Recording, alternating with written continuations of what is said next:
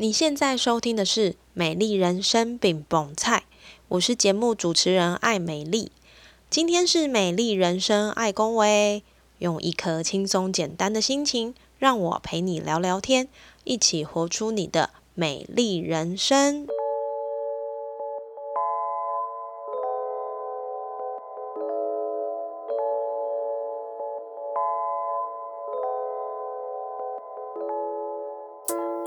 欢迎收听《美丽人生爱恭维》，我是节目主持人艾美丽。近年来呢，疗愈这个词非常的红，看到温馨可爱的东西，我们会说啊，我被疗愈了；或是在身心灵的领域上，会提到疗愈是觉察的开始，而觉察首要要从身体开始，身体是最关键的觉察、疗愈、转化、修行的路口。这边听起来好像有一点悬，但觉察真的是从聆听身体微小的声音开始。那我们要怎么觉察自己，开展自己疗愈与被疗愈的人生呢？让今天这位来宾告诉你。让我们欢迎聆听疗愈的美玲老师。首先，先邀请美玲老师来跟听众朋友问声好。Hello，大家好，我是美玲老师。哇，老师好有活力哦！是不是可以先请老师帮我们，呃，跟听众朋友简单的介绍一下老师的身份，然后目前从事什么样的行业，以及有没有什么样的背景，想让我们更进一步了解老师呢？好的，就是呃，我目前呢是一个有两个小孩的芳疗创业的妈妈，是 对，然后呃，基本上就是我平常在做的工作，当然有包括精油的销售跟一些跟。精油教学相关的课程，嗯，然后有包括像是有加了精油的保养品的 DIY 啊，一些手做的 DIY，然后还有一个比较主打的部分就是可以用精油，然后去调出香水。对，那还有另外一个部分就是跟我的 partner 有一些比较属于身心灵方面的一些合作课程。对，这个就是我目前的一个一一个工作状态。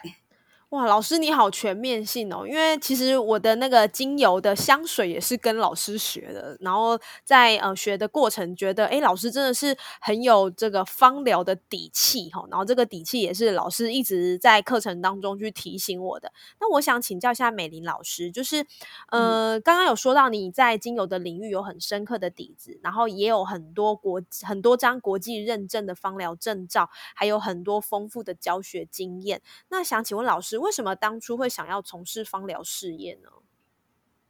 嗯，其实像其实这个大概我自己本身我自己使用精油的时间轴大概有七八年的这么长的时间。嗯，对。然后其实就是 有一点好像，因为我一开始接触芳疗的初衷，就只是因为我自己很爱乱买东西。对，因为那时候我的孩子比较小嘛，然后他那个时候是。呃，幼稚园我不晓得，因为其实如果有有那个小朋友的妈妈，应该都还蛮能够理解一个事情，就是当小孩去上幼稚园的时候，其实就是生病的开始，对，很容易生病的开始，就是常常会呃流鼻涕呀，有的没有的，嗯，然后那个时候其实我自己本身就不是很喜欢吃西药的人。所以，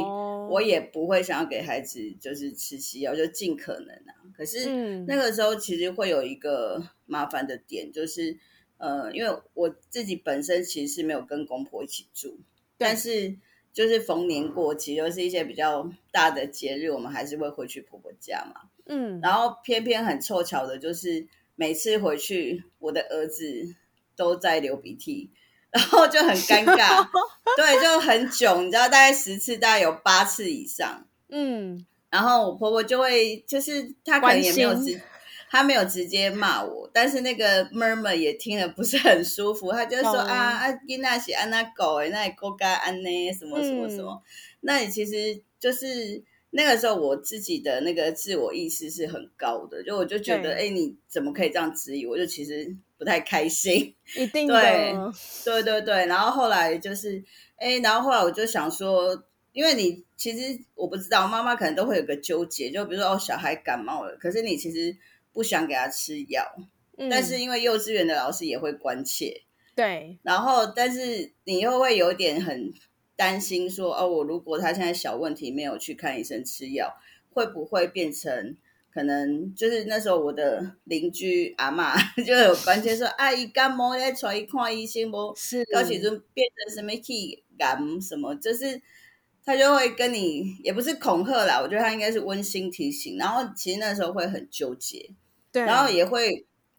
想说，那我的小孩他到底是不是？那时候其实就开始常常听到鼻过敏这个词，对，然后我就有这个想说，哎，那会不会是我小孩其实是鼻过敏？因为每一次去看医生，你看不同家他们的解读都不一样嘛，一个会跟你说鼻窦炎，一个说啊没有，他就是一般感冒，然后你可能换了另外一家，因为那时候我家住万华，那其实我那时候曾经我有带小孩去看医生，跑到泸州，那时候捷运好像才刚开通，没有那么的。就是没有那么繁华，然后那时候还推着我小女儿，就是推推车，然后坐公车，然后千辛万苦到了那里，然后等很久，好舟车劳顿哦。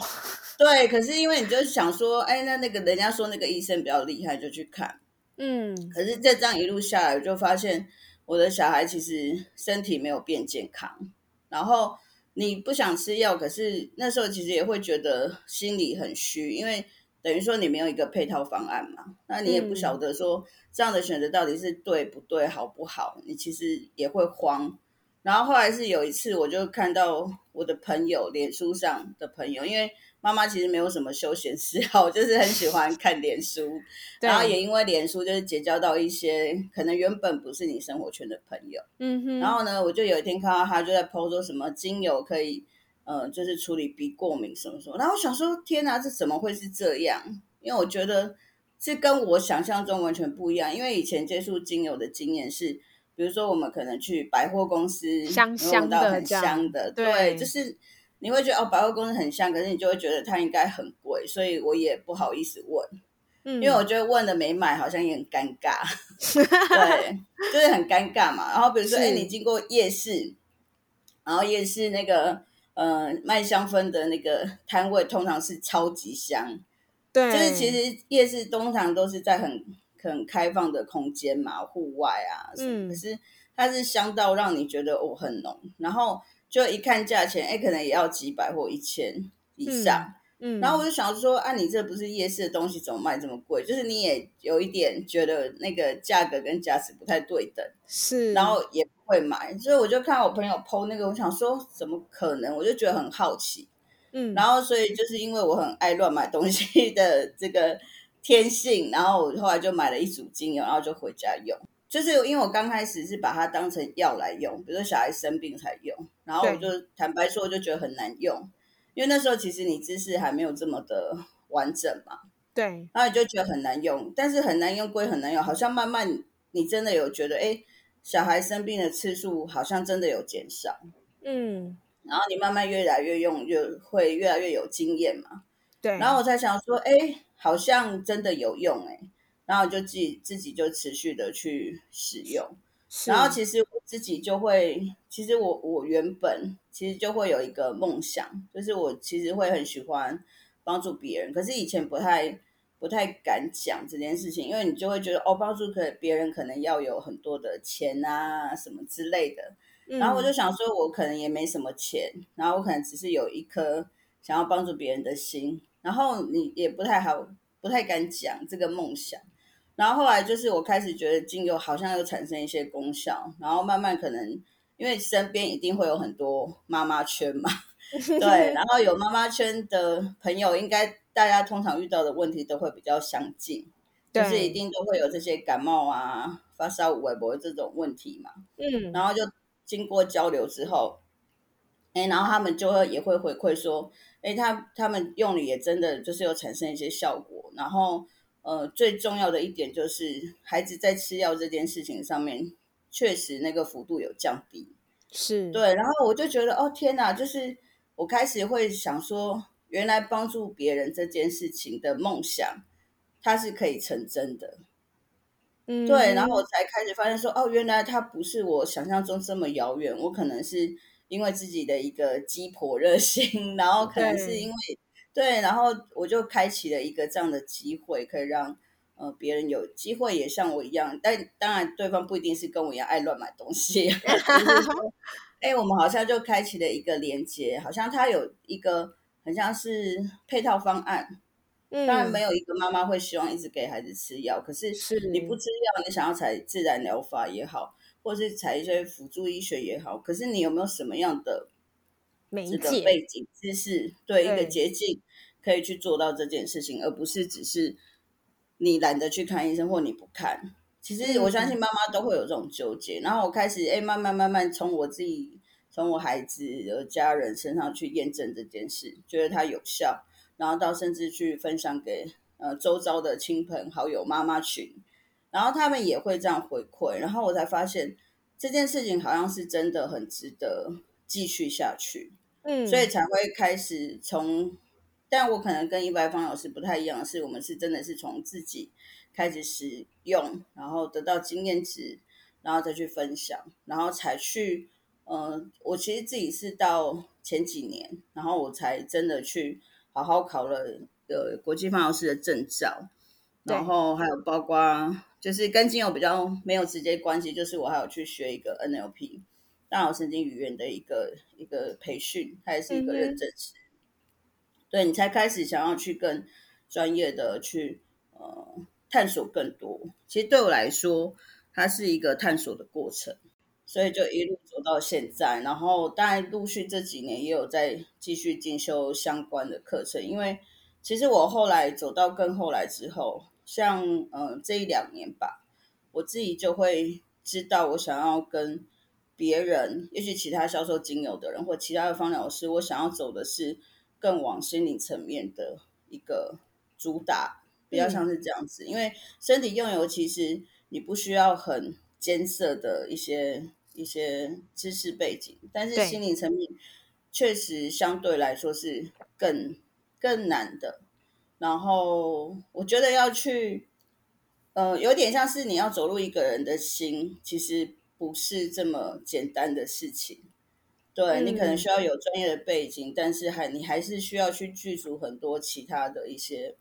呃，比如说聆听别人的一些特质，但是你聆听，但是不是被。牵着走不是被干扰，其实这个种种的过程，我也是在探索我自己。我就会想说，那在呃芳疗这条路上，我还可以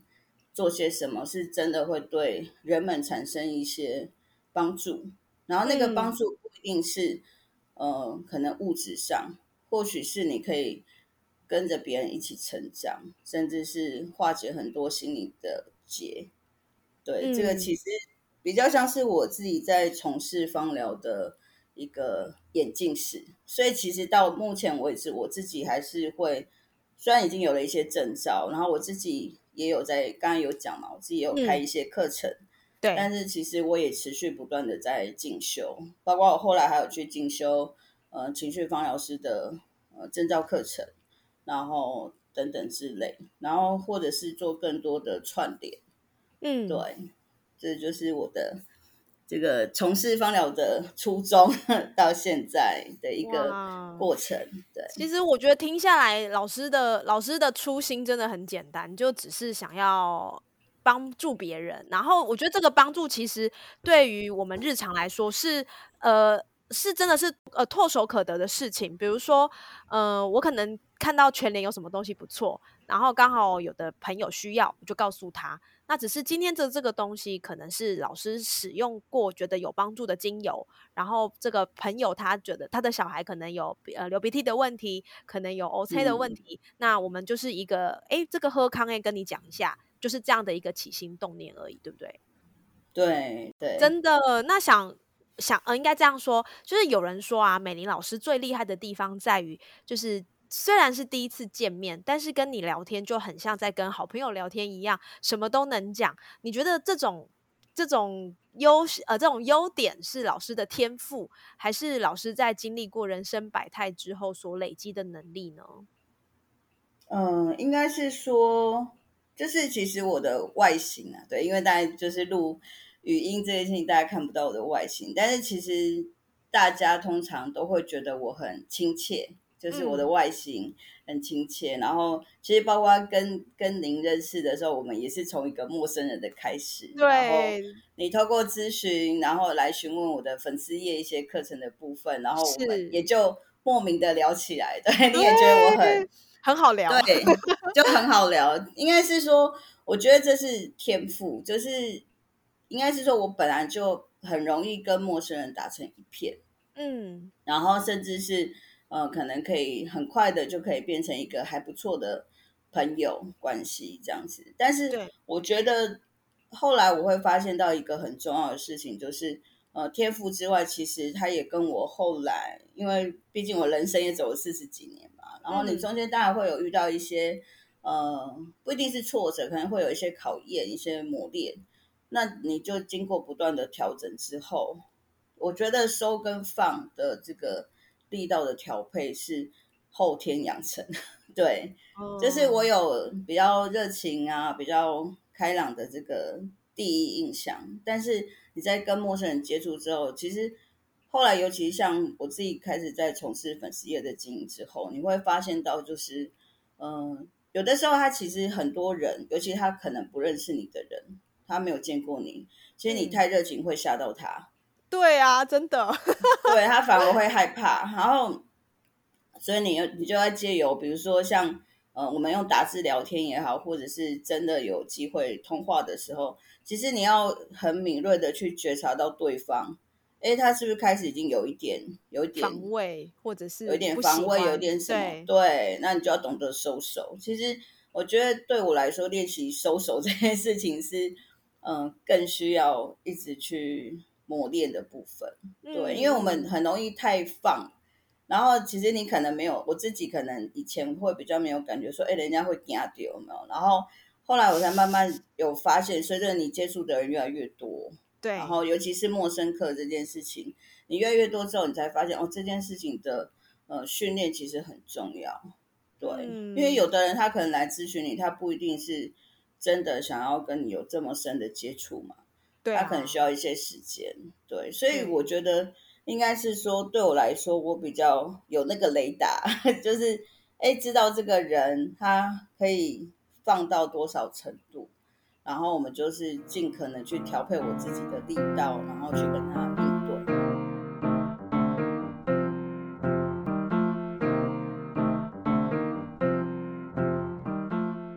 老师真的很谦虚，就是呃，老师觉得这是他的天赋，但是不是单只有天赋就够，其实还需要很多后天的经验啦，或者是在各种不同的人生关卡里面所累积的这些东西，可以成为天赋的帮助。那想问一下老师，像在你有这样的能力，对你在从事芳疗啦、咨询，还有脉轮，甚至是水晶净化的这些课程，你觉得有什么样的帮助吗？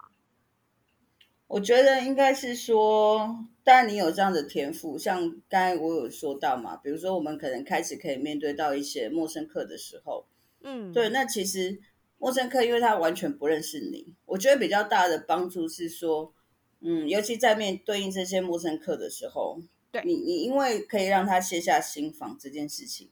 他才会开始慢慢的愿意相信你，然后相信你提供的服务。对，所以我其实就会像我的 partner，他是比较做这些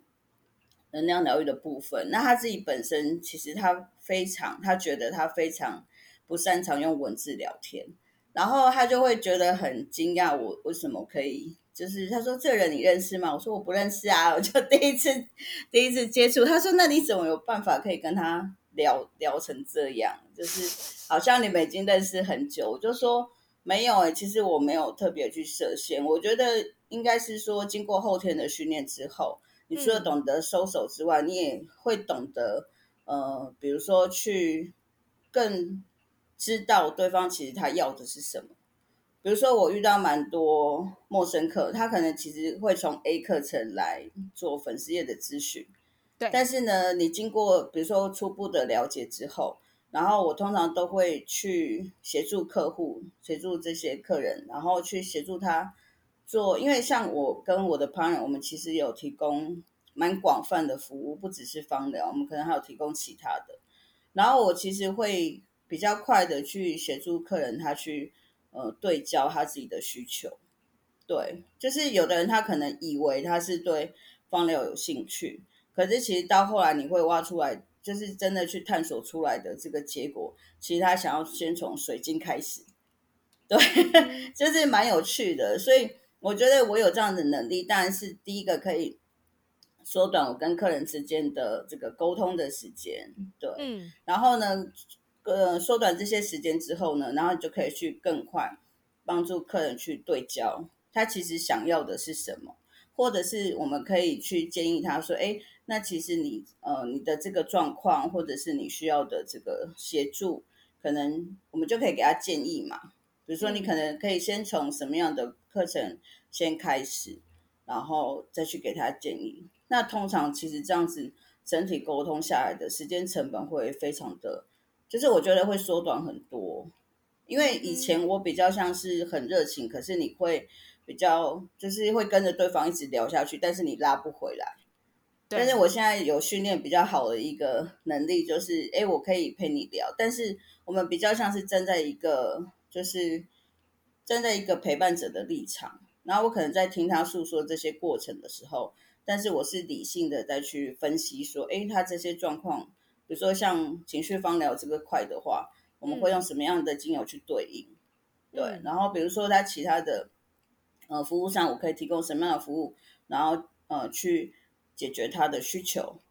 对，嗯哼，就是你会更快的对焦，然后客人就会觉得说，哈，原来我是这个，哎，好像是哎，然后那个就是他会愿意相信你的时间就会变得，就是你不用耗那么多的心力，然后他就会愿意相信，所以我觉得这个就是能力的养成，然后再加上一些后天的训练。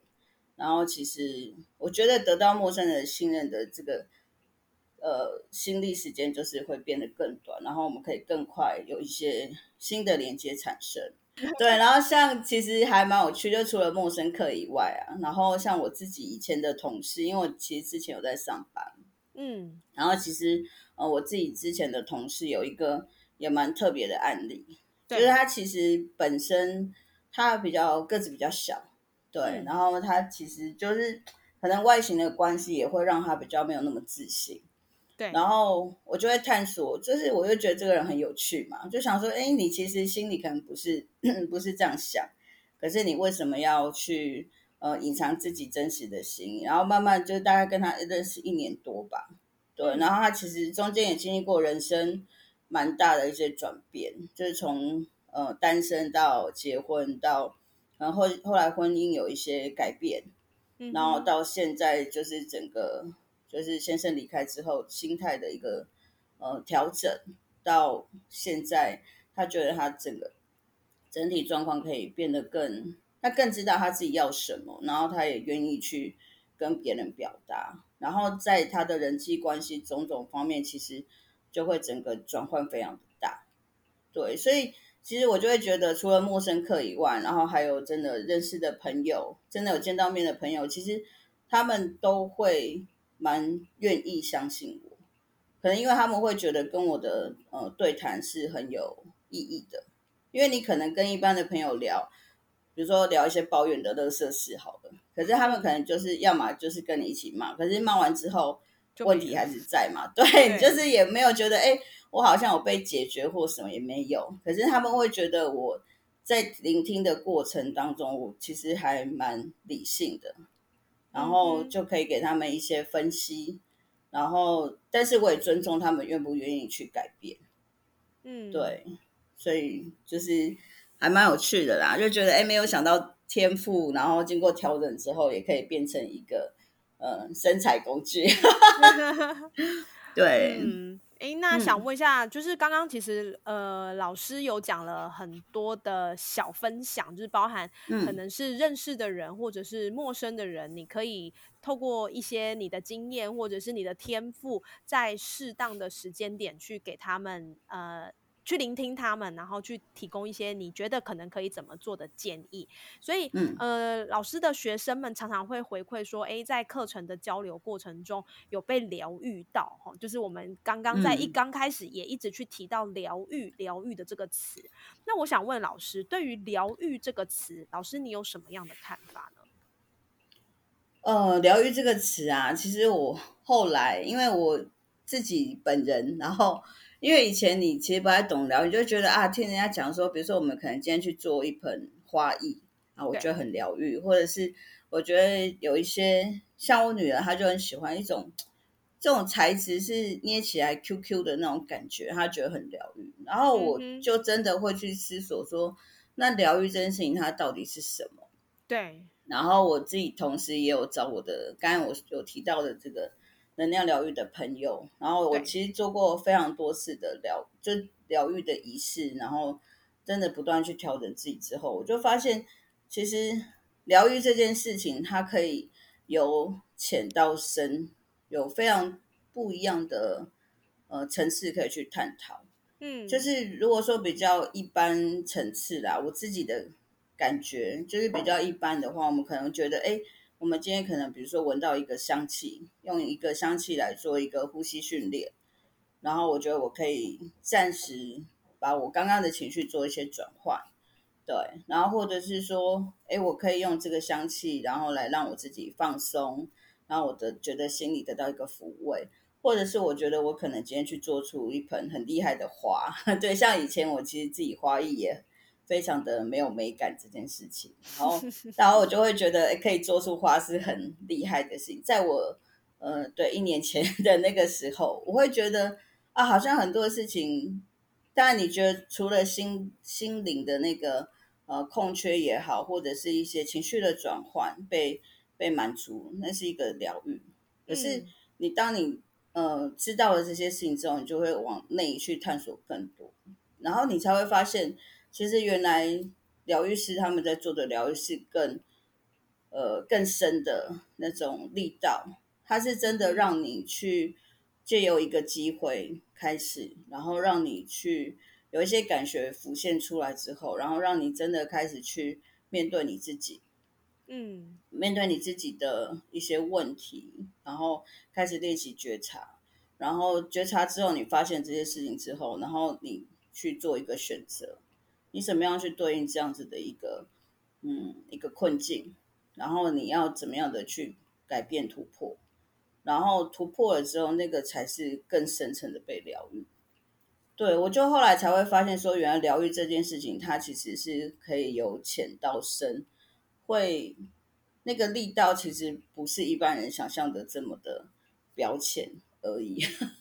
对。嗯，老师，我想要顺道问一个问题，就是我们刚刚有提到，呃，疗愈很表层的，可能就是我看到一个东西，或者是我闻到一个味道，然后我觉得身心舒畅，我觉得心情变好，这可能是疗愈的一种解释。那老师也有提到，就是说，其实再往更深层的疗愈来看，是你去觉察你自己的内心，然后你去做一些改变。那对于一般人来说，你觉得？觉察，它，呃，我们都会说觉察可能要从呼吸开始，可能要从你聆听你身体里的声音开始。但是对于现在这么忙碌的现代人来说，到底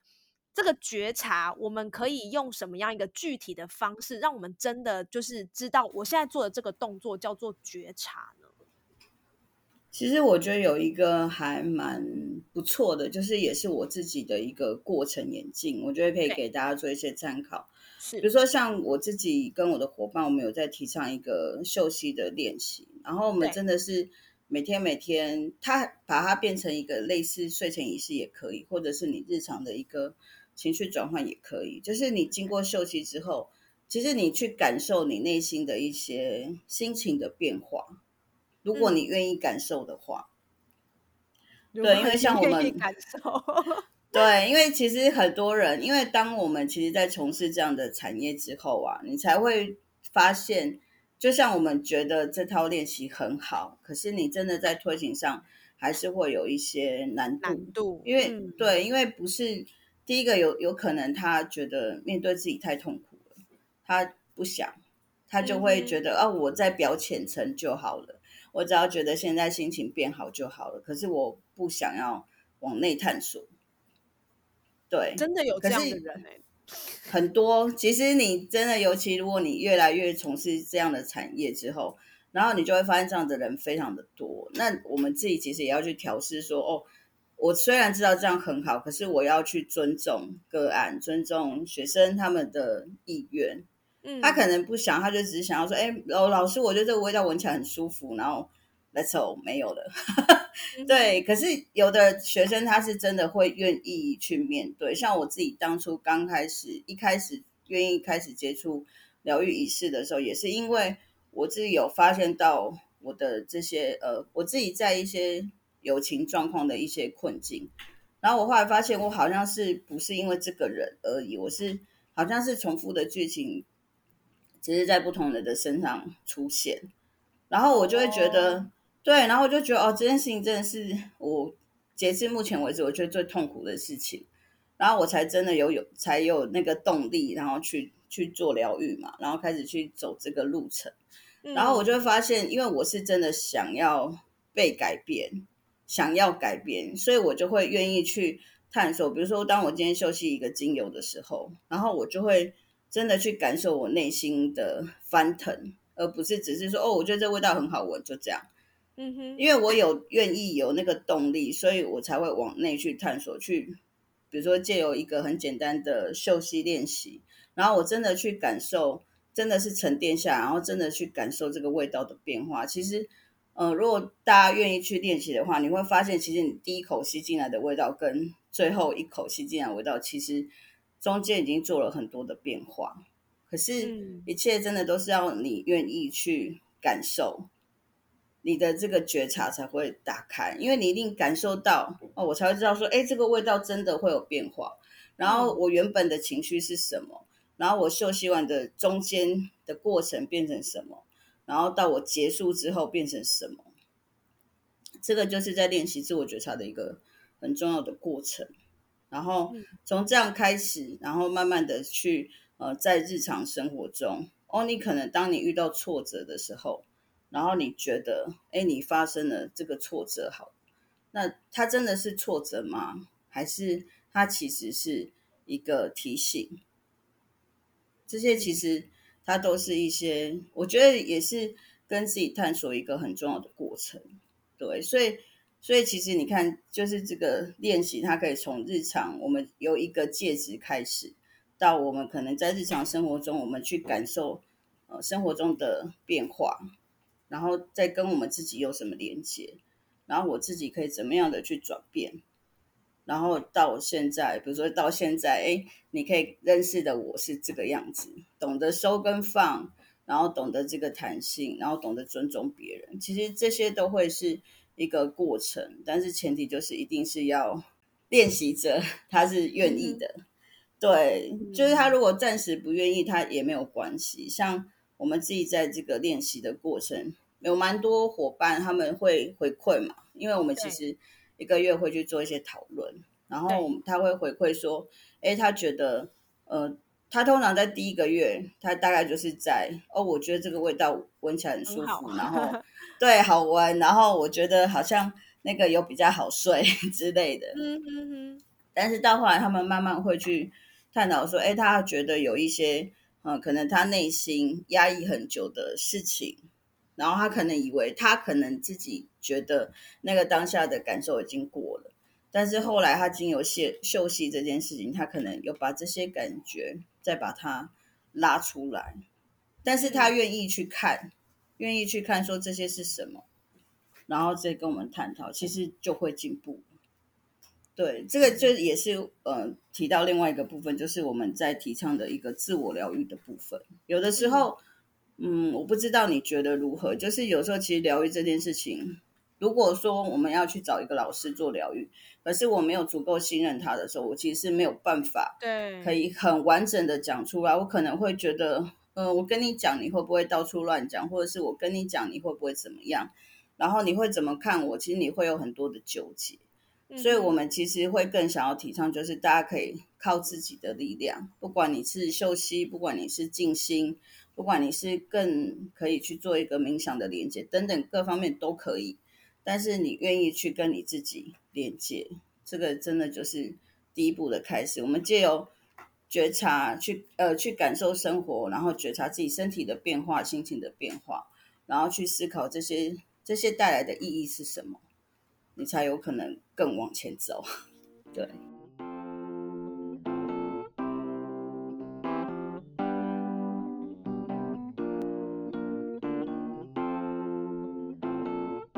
觉得刚刚老师讲的这一段，就是勾起了我很多很多的感受。第一个部分就是刚刚老师有提到说，你愿不愿意去面对，还是你选择忽略那些声音？我记得我大学的时候啊，然后我有一个大学的班导跟我说，人呐，哈，缺什么能力就会遇什么样的事。所以尽管你呢，每一次，比如说你遇到这个挑战，你不喜欢做，你不想要做，然后你就逃避。你觉得没事了，反正就结束了嘛。我因为我没有我没有去跟他做一个碰撞，所以没事了。但是你会发现，你人生就会不断遇到这些循环，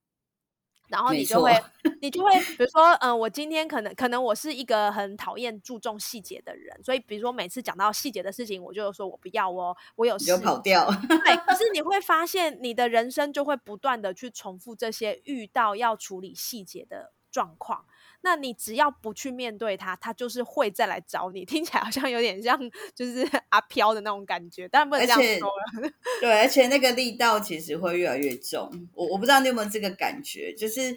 呃，可能像比如说我这这个有点像是大家认知的那个所谓的课题啊。对，就是你可能这辈子要要修行的就是这个课题，可是你一直忽略它，就是比如说宇宙它可能就会有。更重的力道来提醒你说：“哎，这件事情你要去看它喽，你不能再跑掉喽，你不能再一直……对它其实这个就是也是我自己很深的感受嘛。因为像刚才前面有提到我自己的特质，就是哎，我很容易跟人家变成朋友，可是我可能以前我不懂得拿捏那个力道，所以我们很快就可以变得超好。可是突然之间这个人就不见了，然后我就觉得天哪，是我哪里做的不对嘛？然后我其实会呃内心会有很多的。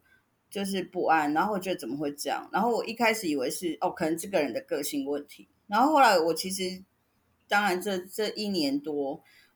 或者这这一年多的时间，我去看这件事情，然后后来发现，哎，不对，其实是我一直在轮回这样的剧情。就像你刚才讲的嘛，你你可能有一些课题要面对，可是你一直跑掉，那他就是一直不断的出现，然后一直提醒你，然后力道是越来越大。真的，然后这是刚刚就是听到老师讲的，我觉得我第一个最大的感受。然后第二个就是呃，所谓到觉察，我觉得呃，很多人可能会把觉察讲想的有一点困难，但是老师用了一个很很简单、很马上就能够感受，就是用呼吸这件事情来看。呃，我觉得我们人的我们现代人的大脑太容易开启自动导航的模式了，就是很多事情你都会觉得习以为常。很自然的，你就会做出这些行为举止，所以导致当我们没有真的有意识在过生活的时候，比如说不知道有老师有没有这样的经验，或者是听众朋友有没有这样的经验，比如说我现在呃停好车，然后我的下一个动作正常都会是把车锁起来，然后我就前往我要去的地方，但是有的时候我可能会走到一半，突然想到，哎，我刚刚到底有没有锁车？就是会有类似熄火，对对，所以其实呃，我觉得当我当大脑开启自动导航模式，其实它是一个帮助身体的能量减缓。过度的消耗的一个方式，可是其实往往也会让我们对很多事情是没有感知能力的。所以，我们吃东西，我们可能吃吃饭配配手机，或者是说，我们可能在做任何事情的时候，我们都没有办法真正的静下心来。甚至是呃，当孩子睡了，妈妈最想要说的，妈妈最会感受就是说，哎，姐熬的不是夜是自由。所以我们一定要 想办法去在这个空空白的时间去拼凑一些事情。这当然，这跟我们现代人，呃，就是可能强调效率啦、速度啦有关。可是我觉得，无形之中，当我们真的有机会安静下来的时候，你一是你可能不知道怎么安静，二是你会觉得这样的安静会让你有点焦虑，因为你的思绪会一直不断的、不断的去跑到涌现。对对对对对，所以我觉得反而在觉察这件事情上面，真的是一个现代人都需要去练习的课题。我觉得应该是说，我后来有观察到，还有一个蛮有趣的部分，就是说，因为现在人毕竟他要承载的压力是确实很大，那你如果内心过多感受的时候，他没有办法平衡的时候，其实他会觉得很痛苦。就像比如说，呃，男性就是要养家嘛，要负起这个责任，然后要养家，然后所以即便他身体很疲惫、很酸痛，他可能还是要忽视。这件事情，然后继续工作打拼赚钱，但是对这个就是一个也像你刚才说的自自动导航系统，或者是自我防御的这个机制，他会觉得说我跟自己太多连接，我可能就没有那个体力再盯下去或什么。可是其实像其实现在很多人他有很多的疾病，比如说癌症也好，或者是一些一些身体的状况反应。其实它就是长期累积下来，我们不愿意去面对自己身体的声音，甚至是心灵的声音，然后一直去闷出病。就像为什么现在的人他会有这么多的呃情绪上的一些困扰，然后会有一些情绪上的一些可能本来只是反应，可是到后来真的是会走到心病。其实这些都是有息息相关。这也是为什么我会从芳疗，从身体用有。想要再去更深的探讨，不能说研究，我觉得对我来说比较像是探讨，为什么现代人会有这么多的嗯一些身体的状况，或者是情绪上啊、心灵上的一些空虚也好，或者是心病等等这个部分，因为你一直不愿意跟自己连接，你一直在抵抗这件事情，你其实就会怎么讲？你的问题没有一直被解决，然后它的那个深度只会越来越深。可是到后来，就像我们一个橡皮筋嘛，有时候我们都不懂得收跟放，我们一直拉，一直拉，一直拉，然后像一直拉，一直拉，最后就是直接断掉，没有得救。然后像气球，你可能一直吹，一直吹，一直吹，然后你都不懂得收手，然后它就破了，那就也没办法挽回。所以为什么要开始去练习跟自己的连接？但那个过程其实，坦白说，我觉得刚开始会有点痛苦。对，因为你可能，对你以前可能觉得哦，比如说我们在日常生活可能就被教育说啊，你不能哭，因为哭就是很懦弱。嗯，可是你其实，然后你就会大脑就像你刚才说的自动导航，比如说，哎，我们可能就会自己觉得说，哦，这件事情可能会哭，所以我要假装先不去看，我就不会痛，我就不会哭，不会哭，我就不会变成懦弱的感觉。可是你其实。回过头来想，啊，你就是一个人嘛，你就是有七情六欲，你为什么不能哭？是你对，为什么你要去做违逆自然的这件事情？然后违逆这件事情对你真的是会很有帮助的吗？还是它其实是一个引诱？对，但是对啊，就是面对自己的过程，刚开始真的会有一些呃心痛，可能也会有些痛苦。对，因为你可能没有想到说哈。原来我被掀开之后，原来我的情绪是这么的丰富。我可能被教育说：“哎，我做事要有效率啊，你不能情绪，不能情绪化，不能什么。”然后你就把这个逐渐的被封锁起来。嗯，可是你还是你嘛，你还是有很多你的特质，然后你一直故意不去看，才会导致后面我觉得有更多的问题啊。对。老师，那想问一下，刚刚我们其实有聊到很多，就是你看到的状况，或者是我们有回馈到现代人的一些状况。那老师有推荐了一个最简单的方法，就是用嗅息的方式来做一个觉察的开始。那你觉得，如果今天听众朋友他听了这一集，他很有感觉，他想要知道嗅息是？用什么样的方式去感受？老师可以用一个呃简单的说明，让我们知道怎么样用嗅，就是这个嗅息要怎么去操作嘛？呃，其实它很简单，就是我们可 以，比如说像有的人可能家里有精油的啦，就是有精油的人，然后他其实没有限定要用哪一种精油，但在嗅息，因为嗅觉其实它是最快去影响我们大脑神经系统的一个部分，所以。你的精油品质当然是要去挑选过的，然后呢，精油种类其实我蛮建议大家就是可以闭着眼睛不要去看，我们就随便抽一支，精油，然后呢，我们就是把它滴在手心，然后双手稍微匀一下，对，然后手呈杯状的这个姿势，然后去罩住我们的口鼻。可是有一个很重要的一点就是，如果你自己觉得这味道太浓了，你不喜欢。那我们就是拿远一点，一样会有那个味道，一样会有效果。不要觉得说我要整个贴在脸上才有用，其实不用这样逼迫我自己，就是以自己舒服的距离，然后呢去做吸气，然后憋气，然后再慢慢的吐。其实它也是一个静心的过程，你懂得缓下来，然后呃，重点就是你一定要记得去憋气，然后让这个气味在身体去跑一下。然后再慢慢的吐气，然后大概做个一二十个循环，其实一滴精油就很够。然后你就是去感受说，哎，这个味道一开始是什么，然后中间你有连接到什么都没有关系。然后还有蛮重要一点可以去提醒大家的是，比如说有的时候你可能会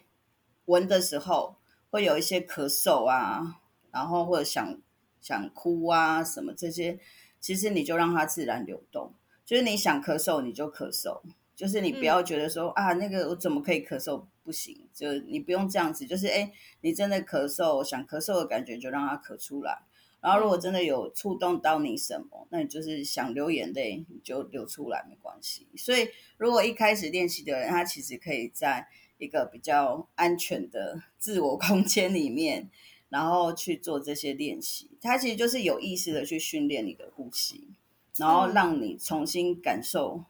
找回感受能力。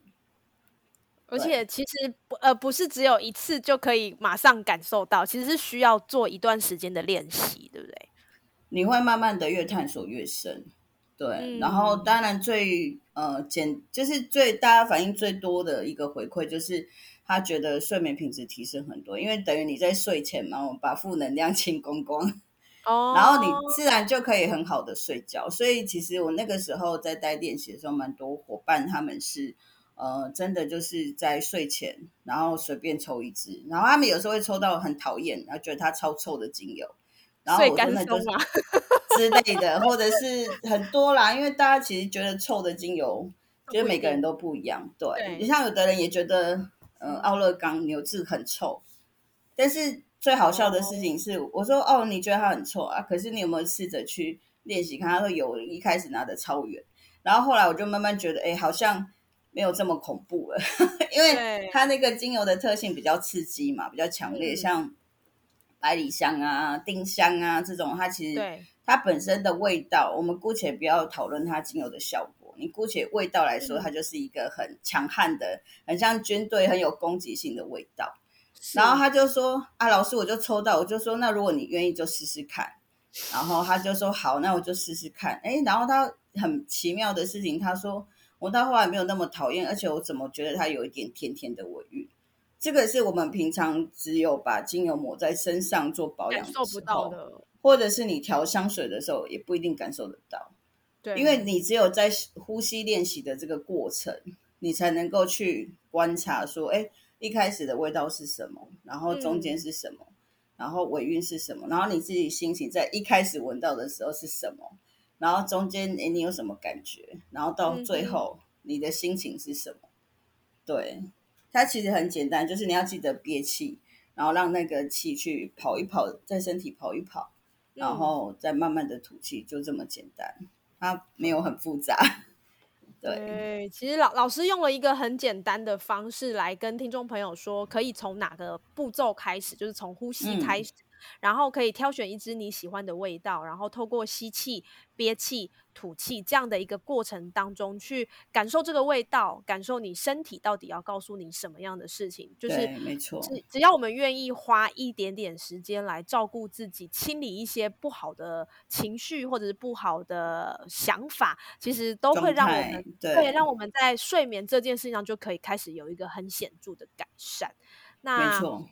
最后想要问老师，就是刚刚听了很多老师分享的一些故事啦，或者是呃在疗愈自己、疗愈别人的过程的这些故事，想要请教老师，老师你觉得你的美丽人生应该是长什么样子？你现在是不是正走在你的美丽人生上呢？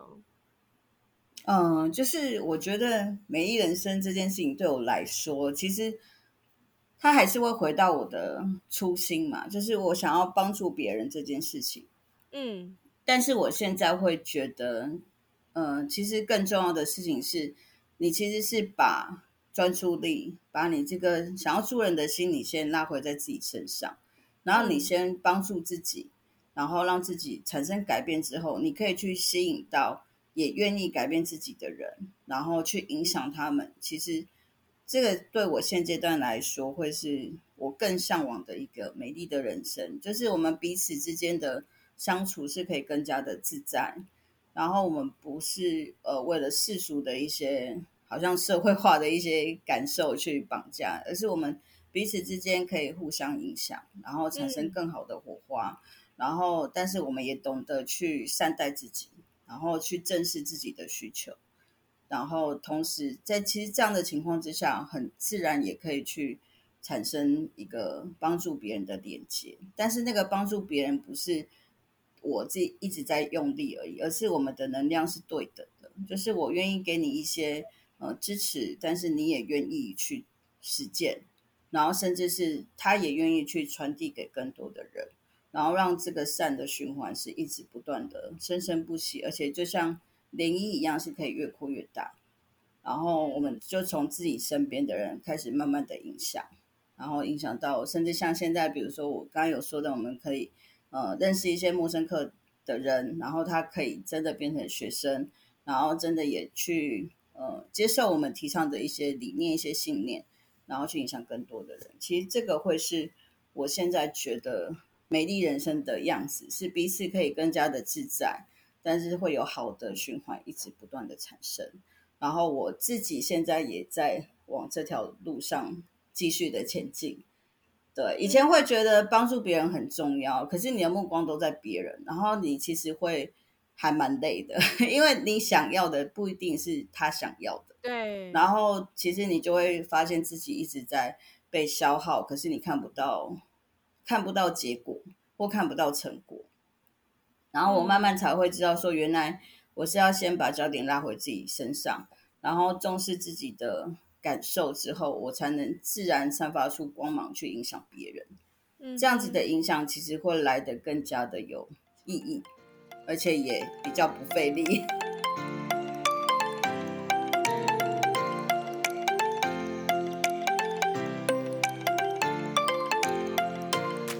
访问完美玲老师的这一集，我觉得我的心也好像在跟我说话，该要给自己一个喘息的时间，好好的跟他对话。每天的生活充斥着速度、讯息，但在完全属于自己的时间时，我们是安静的享受这个空间与时间，还是让三 C 产品陪伴你到下一件事的来临？老师提到的觉察，也是提醒我们要把焦点拉回自己的身上。让我们好好感受自己。毕竟，你的身心灵要陪伴你一辈子，它也更值得我们花一辈子的时间去了解、学习整个疗愈和被疗愈的过程。谢谢你收听今天的节目，希望每个收听节目的你都能找到疗愈自己的美丽人生。美丽人生，爱恭维，我们下次见。